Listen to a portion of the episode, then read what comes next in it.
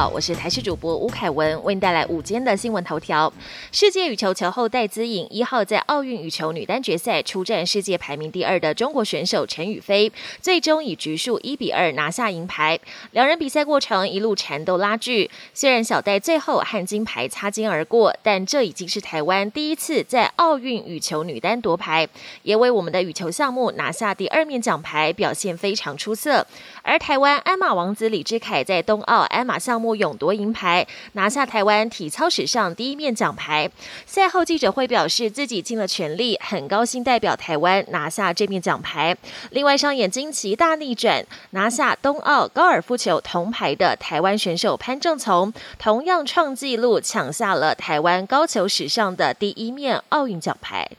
西南风加上低压带影响，台湾附近水汽相当充沛。中南部这整周持续湿哒哒，大雨狂炸，一路到父亲节。中南部的降雨几率相对较高，要严防有局部大雨或豪雨。北部跟东部地区虽然天气相对稳定，但特别是二号、三号这两天，午后山区也有机会出现局部大雨或豪雨。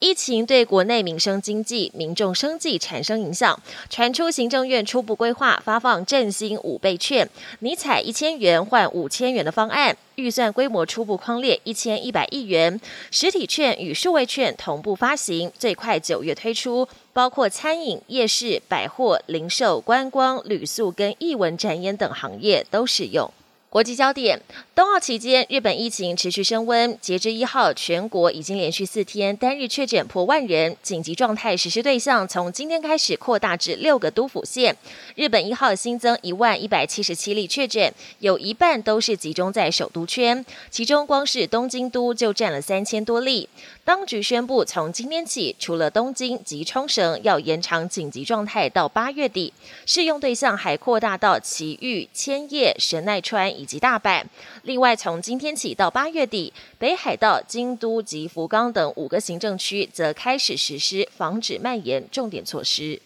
泰国第四波疫情止不住，前两天单日新增确诊人数分别冲破一万八千人。疫情的高风险省份从十三个省扩大到二十九省，包括首都曼谷跟高风险省份的严格防疫措施将延长到八月底。越南疫情也相当严峻，包括胡志明市和其他十八个南部省市的封城令将延长两个星期，严格限制人员移动，希望能将疫情控制下来。Delta 变种病毒造成的疫情持续在美国扩散。过去十天，全美确诊数几乎翻了一倍。美国防疫大将佛奇表示，美国在未来这段时间会经历一些苦难，但去年冬天的惨况不至于重现，也不至于封城。不过，美国有医学专家指出，Delta 不但传播力更强，传染期甚至长达十八天。目前一般采用的十四天隔离措施，在对抗 Delta 变种病毒时，是否需要调整或修正？还有待学界进一步探讨。本节新闻由台视新闻制作，感谢您的收听。更多内容请锁定台视各节新闻与台视新闻 YouTube 频道。